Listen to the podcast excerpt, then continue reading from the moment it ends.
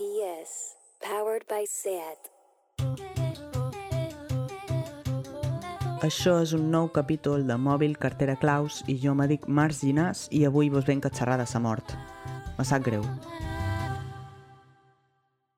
Jo sóc de Mallorca i, i durant la meva vida he hagut d'agafar molts avions.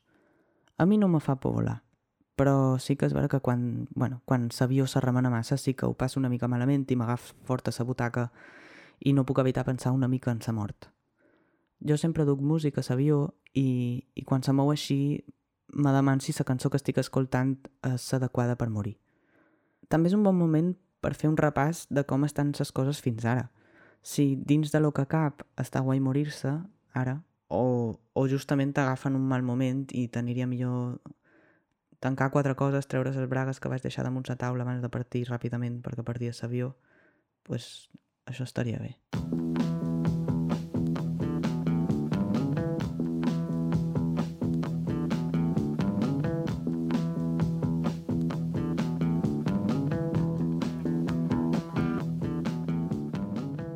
Però amb els meus anys d'experiència agafant avions he arribat a una conclusió que m'ha tret sa por a morir-me volant.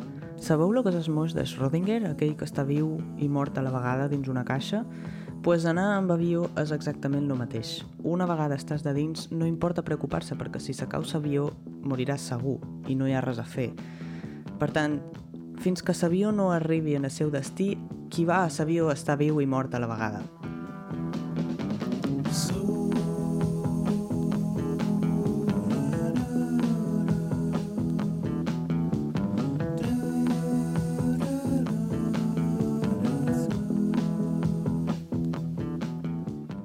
Aquesta situació, que és una situació d'impàs, d'estar i no estar a la vegada, també se pot fer extensible a moltes altres situacions, com ara les estacions de tren, on ningú, ningú va a estar un rato en una estació de tren, tothom està per anar-se'n.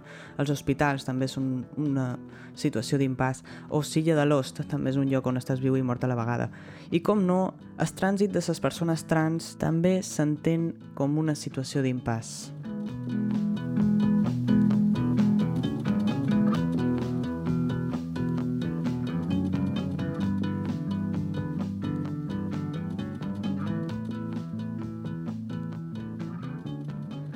En el meu cas, la por a la mort m'ha condicionat molt a l'hora de ser trans, perquè hi ha tota una narrativa al voltant de la identitat trans i el trànsit relacionada amb la mort.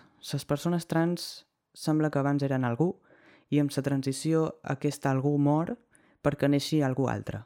I tot lo relacionat amb el passat deixa d'existir i només importa sa vida des del moment que modifiques el teu cos. A mi això me cansa. Sempre vivim de pas, quan trobi feina, quan m'arregli les dents, quan s'acabi el Covid. I en el cas de les persones trans somalí, quan les hormones se notin, quan m'operi... Sempre estem posposant el present, com si visquéssim permanentment dins un avió.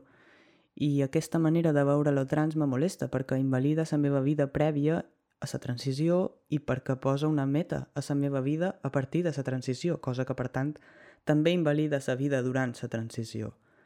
Dins la terminologia trans, si te canvies de nom, el teu nom antic passa a rebre el títol de dead name, nom mort en anglès. Per què? Per què aquest nom si només el canvies? Ningú s'ha mort. Després de rapar-te no veus una foto amb els cabells llargs i penses, eh, el meu dead pentinat. No passes a segon de primària i penses bye bye dead primer de primària.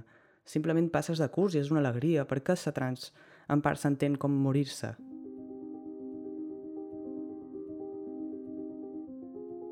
A més, jo crec que veure aquest procés de vida d'aquesta manera el fa més difícil d'assimilar de lo que és i més irreversible, quan és un procés de vida com qualsevol altre. I és una merda, perquè si hi ha mort, hi ha dol.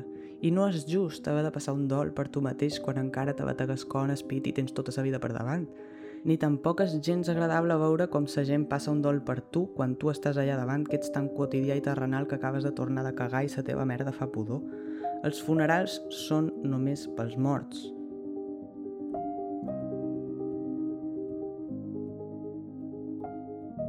I me sembla encara més injust que moltes persones trans pensem així de les nostres vides quan a sa vida real te maten per ser trans. Ve gent i t'apallissa fins que te mors. Per què hem de xerrar de sa mort quan l'únic que feim és seguir amb sa nostra vida? Hem de ser persones orgulloses de qui som i de qui hem sigut també, perquè si no, no seríem res de lo que som ara.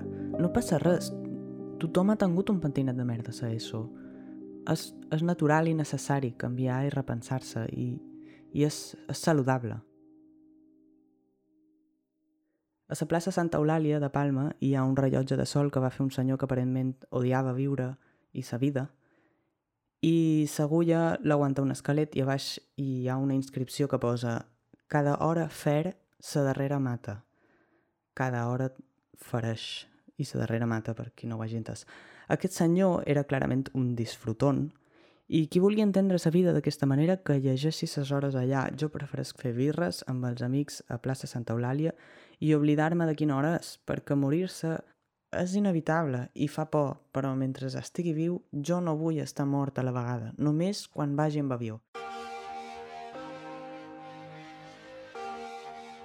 Això és Dai d'Estela Donnelly i el missatge és clar, no vol morir, igual que jo. Fins a propera.